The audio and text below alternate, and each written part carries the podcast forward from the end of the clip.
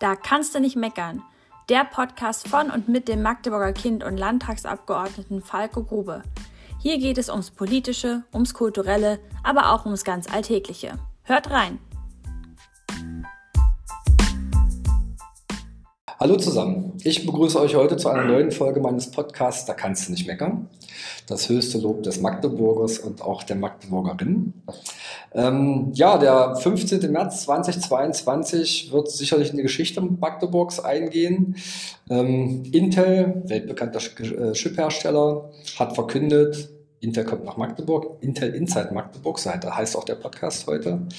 Ähm, wir reden hier über eine, ich glaube, Gigafabrik nennt sich das richtig, auf dem Eulenberg, das ist also das Stück Magdeburg, aber auch im Sülzetal und in Wandsleben. Insgesamt reden wir am Anfang über 17 Milliarden Euro Investitionen in der Region. 1000 neue Arbeitsplätze werden geschaffen.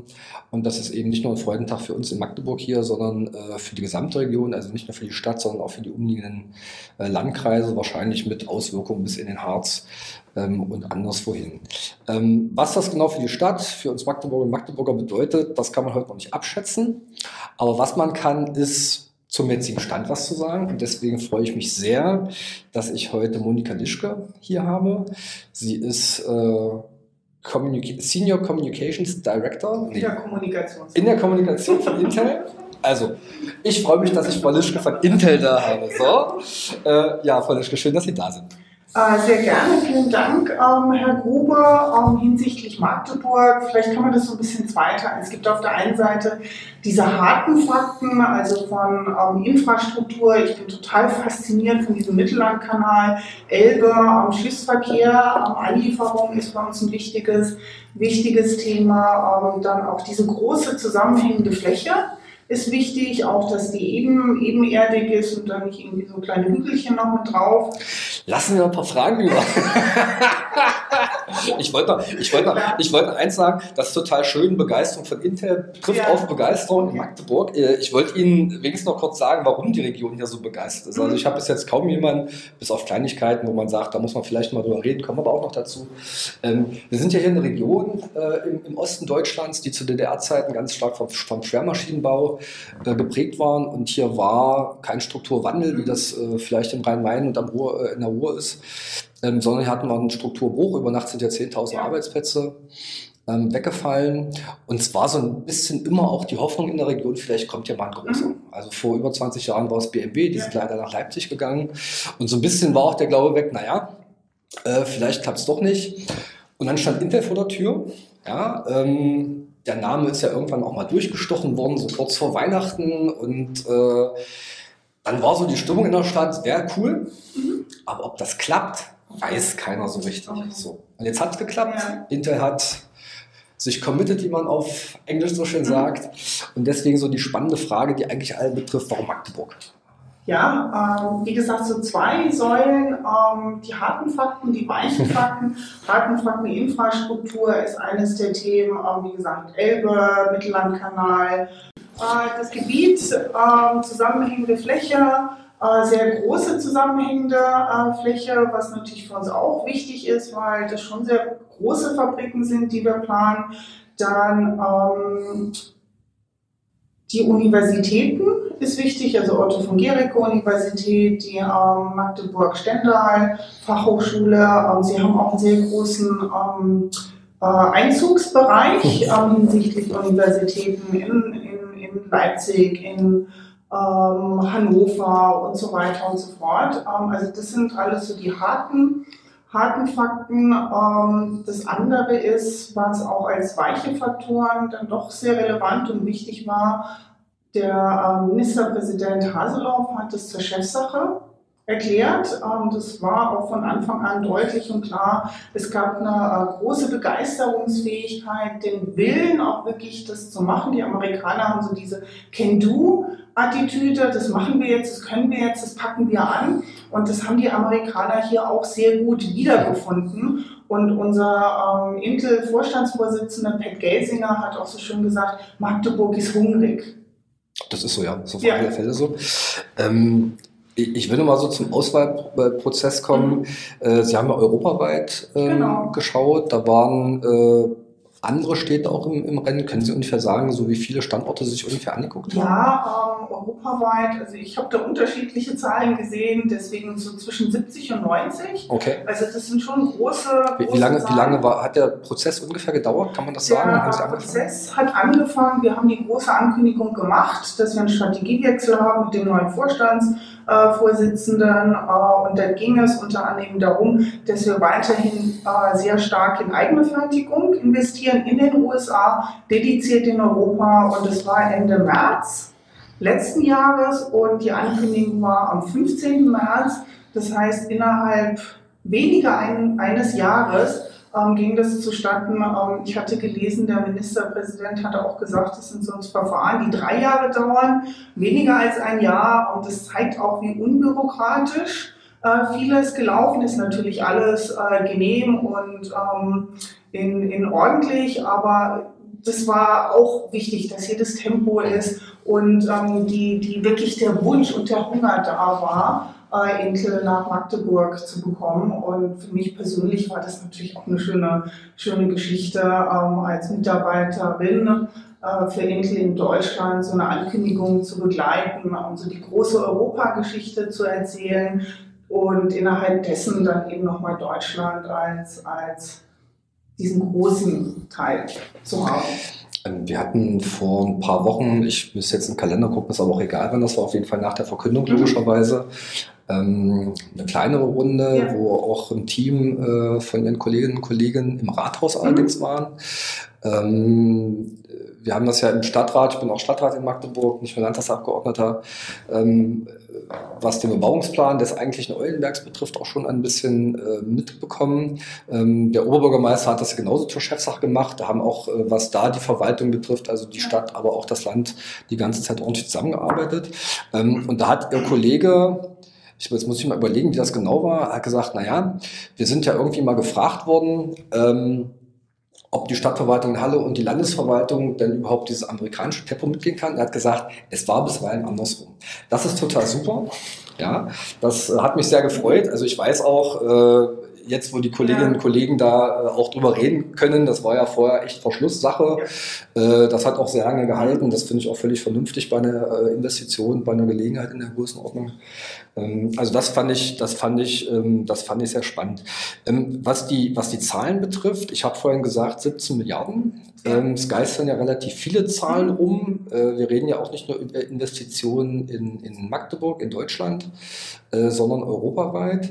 Ähm, können Sie mal sagen, was so so die nächsten Jahre insgesamt Ja. so geplant ist und wenn Sie das schon sagen können, was auch ungefähr wohin geht? Äh, ja, also insgesamt ist geplant, so in den, innerhalb der nächsten Dekade um die 50 Milliarden Euro in Europa zu investieren, davon 17 Milliarden anfänglich in Magdeburg. Wir fangen üblicherweise mit so zwei Fabrikmodulen an und ähm, aufgrund der großen Fläche ist es eben für uns möglich, dann bis zu acht äh, hoch zu skalieren und da eben anzubauen. Äh, Das ist das eine ähm, hinsichtlich der Gesamt-EU-Investitionen, was uns eben wichtig ist. Wir investieren in Europa. Natürlich ist jetzt für uns beide der Deutschlandbereich am relevantesten, aber es ist in Europa. Wir, wir merken ja mit dem Krieg in der Ukraine, dass Europa äh, ein Erfolgsmodell bleiben muss. Insofern Ja. können wir auch gerne mal zu den anderen Standorten gucken. Ich glaube, das interessiert auch die Magdeburger und Magdeburger. Ähm, Also es gibt neben dem ähm, Standort in Deutschland, ähm, Frankreich ist für Forschung und Entwicklung Mhm. Ausgewählt worden. Dort wird dann das Intel Europäische Zentrum sein für Technologien, für künstliche Intelligenz, aber auch Chipdesign. Chipdesign, was dann ähm, potenziell auch in den Fabriken in Magdeburg ähm, produziert werden kann. Ähm, dann Sie, Sie waren ja gerade eine Woche hier. Was Sie Ja. auf jeden Fall ordentlich gelernt haben, ist, dass es Magdeburg heißt und nicht Magdeburg. Das ist schon mal total super. das Ja. Entschuldigung, für, Entschuldigung fürs Unterbrechen. Ähm, äh, für sowas immer gerne. Und ähm, Italien haben wir angefangen, die Verhandlungen zu führen. Ähm, da geht es um Investitionssummen um plus minus äh, 4,5 Milliarden Euro und vielleicht so ganz abstrahiert hinsichtlich ähm, Chipfertigung. Da kommt dann vorne was rein und das sind sogenannte Siliziumscheiben, Wafer nennen wir die. Äh, dann passiert aus meiner Sicht sehr viel Zauberei und Magie. wir haben da hochintelligente Kollegen, die da ähm, die Gesetze der Physik bis zum Äußersten ausreizen. Es ist unfassbar, was da an Intelligenz und hoher Technologie drin steckt, es kommt was raus und dann muss das Ganze natürlich noch verpackt werden. Also hochkompliziert, super schwierig äh, und ähm, das kann auch dann durchaus an einem anderen Standort passieren. Das muss nicht alles an einem sein und dafür ist momentan eben Verhandlungsbasis, dass das in Italien stattfinden, stattfinden könnte. Das ist das eine. Das andere, wir haben ja bereits am Standort in Europa, in Polen gibt es eine, einen größeren äh, Standort hinsichtlich Softwareentwicklung, ähm, auch im Bereich künstlicher Intelligenz. Irland äh, gibt es bereits eine Fabrik seit 1989, also schon sehr, sehr, mhm. sehr lange mit einer langen Historie. Die wird jetzt auch erweitert. Die Fabrik wird auf die modernste Intel-Technologie ähm, ausgerichtet. Dann gibt es zusätzlich noch ähm, in Spanien äh, wird die Zusammenarbeit mit dem spanischen Supercomputing Center erweitert. Supercomputer sind wirklich diese Höchstleistungsrechner, äh, die halt zukünftig nochmal eine sehr viel größere äh, Relevanz haben werden.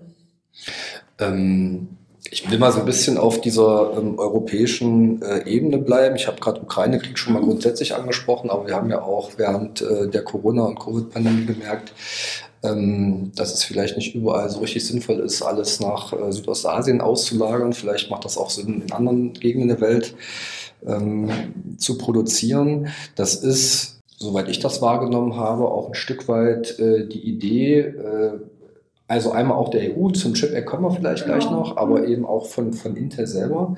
Ähm, können Sie das aus dem Unternehmen heraus vielleicht mal beschreiben, wie so diese Entscheidung auch zustande gekommen ist, zu sagen, okay, äh, einen relevanten Anteil der Chipproduktion, der weltweiten Intel-Chip-Produktion, ich glaube 20 Prozent, wenn ich das richtig weiß. Wenn nicht, nennen Sie gerne die konkrete Zahl. Ähm, ja, der, der Marktanteil ist schon ein bisschen, ein bisschen höher. Nee, ich meine, das, das weiß ich. Wie viel, ja. wie viel, also äh, ich habe, äh, ich weiß nicht, ob das äh, in, der, in der Präsentation von Herrn Gelsinger mhm. war, als das verkündet wurde, oder ob ich das irgendwo gelesen habe, ähm, dass äh, 20 Prozent dann der Chipproduktion weltweit am Ende, wenn alles ausgebaut wird, von dem, was Intel produziert, in Europa stattfinden soll. Passt das ungefähr von der das ist der, Das ist der Plan. Okay. Also grundsätzlich ist es so, dass ähm, wir eine Ausbalancierung der Lieferkette als notwendig ähm, ansehen, dass da Abhängigkeiten sich anders ausgestalten werden. Ähm, das passt jetzt auch gut in den jeweiligen politischen äh, Vorgaben und innerhalb dessen ähm, ist ja, um jetzt den Chips Act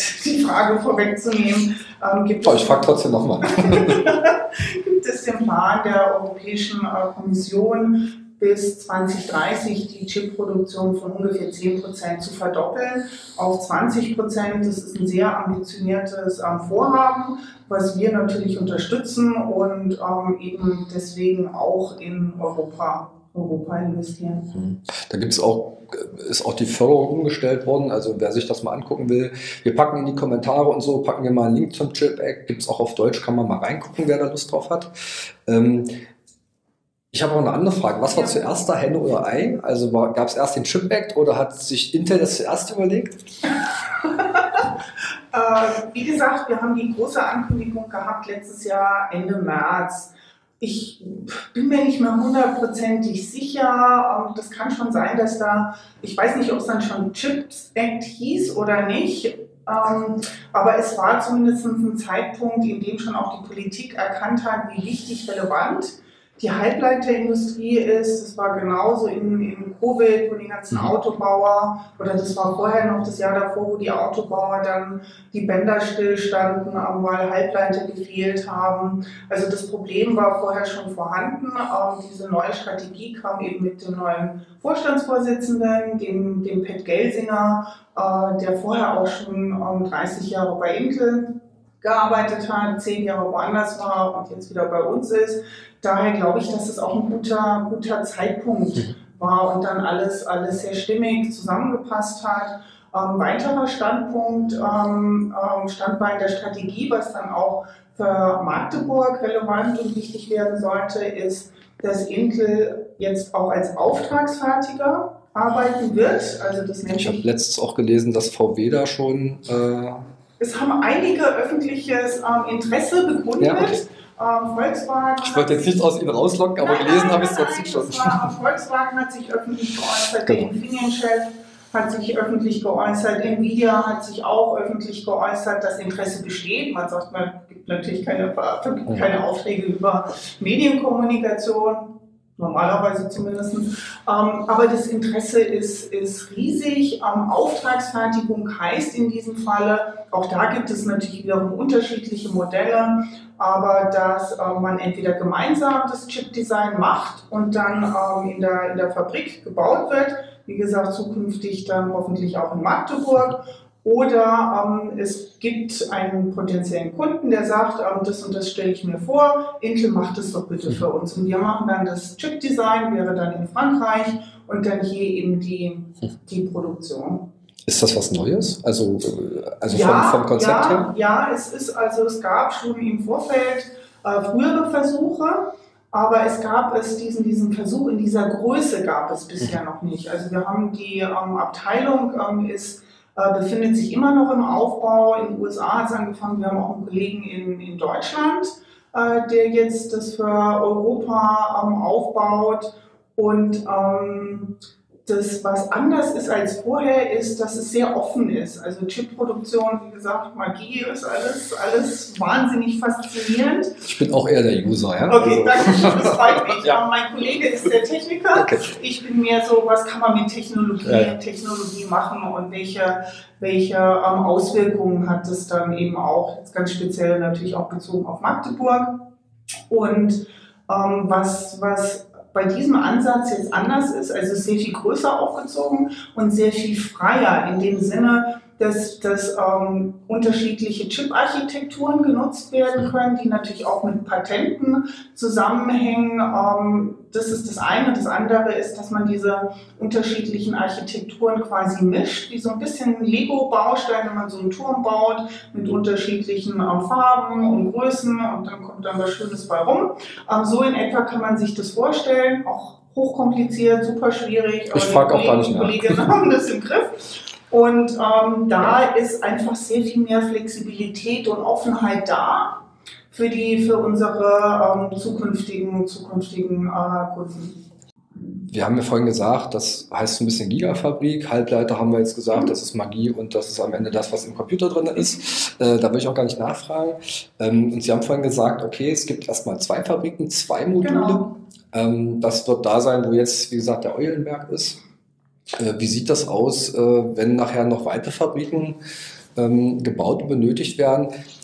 Ist das dann quasi das gleiche nochmal dupliziert sechsmal oder folgt aus dem, was Sie gesagt haben, auch nochmal eine andere Auf, ein anderer Aufbau innerhalb der Fabrik? Also ist das, das ist, ja. ich sage jetzt mal, sind das jetzt acht Standardfabriken? Traue mich das gar nicht zu sagen bei dem, was da so vor sich gehen soll. Ja. Ähm, ähm, oder äh, hängt das auch ein bisschen noch davon ab, wen man so noch als Partner gewinnt?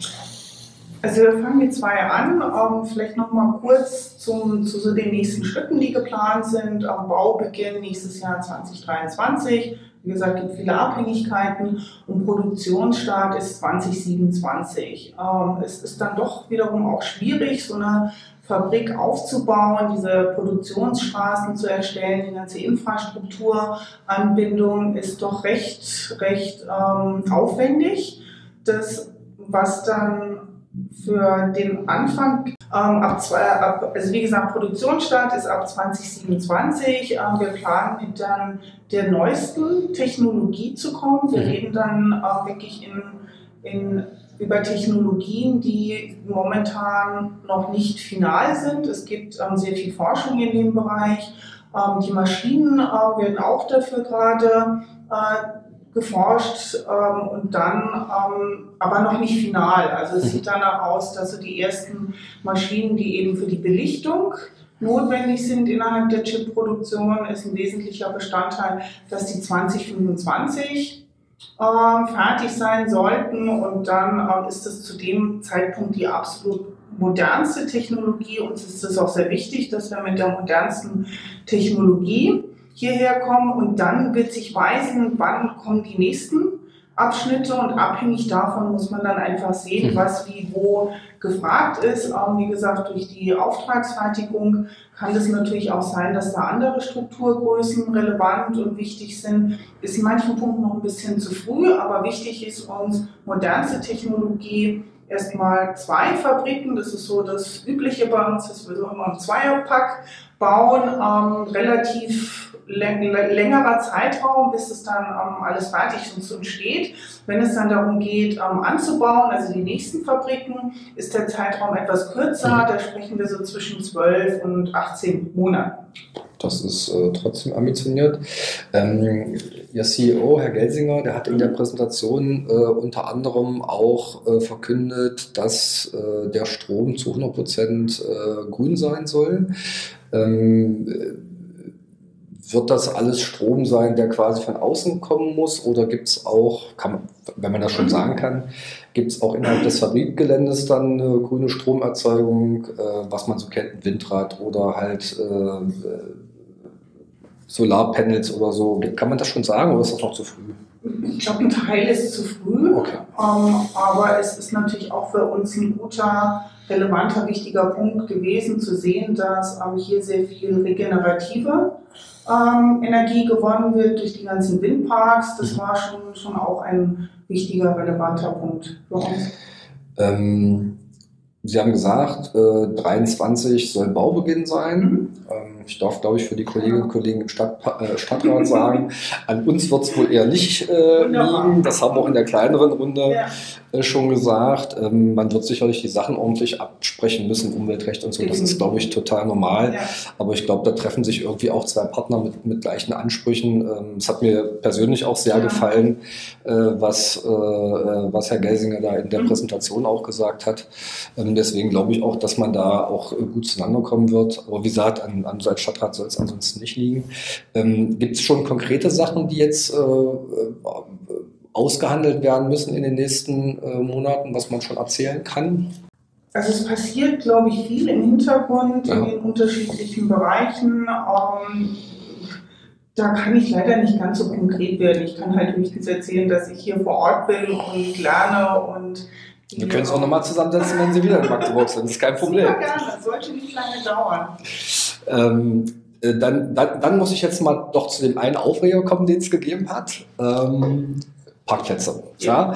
ja. Ähm, wie gesagt, ich habe in der Regel positive Rückmeldungen bis Begeisterung bekommen. Wie gesagt, die Chance für die Stadt und gerade auch von, von Generationen. Also äh, bei meinem Vater und die Generation, die das alles nach der Wende irgendwie erlebt haben, ja. so hat immer total, äh, total toll. Ja, auch zwischen 70 und 90 Standorte angeguckt, Magdeburg ist übrig geblieben. Das trifft hier tatsächlich auf IT verwurzelten, auch Lokalpatriotismus. Ja. Ähm, dann steigt jetzt hoffentlich der erste FCM noch auf und äh, wir werden vielleicht im Handball noch Meister. So ein Jahr kann schlecht besser laufen. Ähm, trotzdem gab es dieses eine Bild in den verschiedenen Medien, wo äh, auf dem schönen Würdeboden ganz viele Parkplätze waren. Ähm, ich hoffe, Sie sagen mir jetzt, das ist erstmal bloß eine Vorstudie. ja. die, Fra die, Frage ja. ist, die Frage ist, bleibt, bleibt das so oder geht da noch was? Ähm, äh, ja, es ist wie gesagt, es ist eine Animation oder es ist erstmal eine Zeichnung, das ist noch nicht final. Wir befinden uns wirklich ganz am Anfang in der Planungsphase. Ähm, einer meiner Aufgaben ist auch hier zu, zuzuhören, zu verstehen, was sind diese Themen und ähm, das nehme ich dann mit, äh, erkläre das, dass das halt wirklich ein Thema ist, was sensibel ist, was den Magdeburgern, Magdeburgerinnen wichtig ist. Ähm, das ist das eine. Das andere vielleicht noch der Verweis. Wir haben an Standorten in Irland und auch dem, ähm, einem der, äh, der größte Standort in Oregon an der amerikanischen Westküste äh, gibt es Parkhäuser. Und gerade in Oregon, in Portland, ähm, ich hatte das Privileg, schon mal da vor Ort zu sein, da gibt es ein Parkhaus und dann gibt es zwischen Parkhaus und ähm, den Bürogebäuden und dem Nachgang dann die Fabriken gibt es, auf Englisch nennt sich das Wetlands, ich weiß nicht ob Moore oder so, also nicht keine Megamoore, aber es sind so Feuchtgebiete. Ja. Und ähm, die sind äh, nicht bebaut, äh, die durften auch nicht bebaut werden, soweit ich das weiß. Und dann gibt es da eine Brücke drüber. Also man kann da auch irgendwie so, mhm. netteren, für mich netteren Fußweg, aber man kann auch über die Brücke laufen, die dann das äh, Bürogebäude mit dem Parkhaus verbindet. Das, klingt auf jeden Fall gut, äh, weil das Thema, äh, ja, wir haben halt äh, einen der besten Böden deutschlandweit, ja, 100er Punktezahl habe ich schon zu DDR-Zeiten in der Schule gelernt. Das hat sich aber auch nicht äh, verändert. Ähm, ich glaube, die Abwägung zu sagen, für so eine Chance für die Region äh, kann man da tatsächlich auch äh, den guten Boden nehmen. Wir haben auch im Ausschuss, im Verkehrsausschuss äh, der Stadt äh, gesagt bekommen, dass es jetzt schon Interessenten auch für diesen guten Bordeboden, die oberen zwei Meter gibt. Das wird also auch woanders hin verbracht werden. Das wird also nicht vernichtet, wenn man so will. Da werden andere Böden für aufgewertet. Aber deswegen ist das natürlich hier tatsächlich ähm, ein sensibles Thema. Ähm, zum Abschluss habe ich noch eine Frage. Sie waren ja gerade ein paar Tage über eine Woche in Magdeburg. Ähm, was hat Ihnen am besten gefallen? Die Menschen, wirklich die Menschen. Also wie wahnsinnig aufgeschlossen, freundlich, herzlich. Ich habe der Chefin meines Chefs, die sitzt in England, äh, mit der hatte ich telefoniert. Ich meinte so, manchmal glaube ich gar nicht, dass ich noch in Deutschland bin.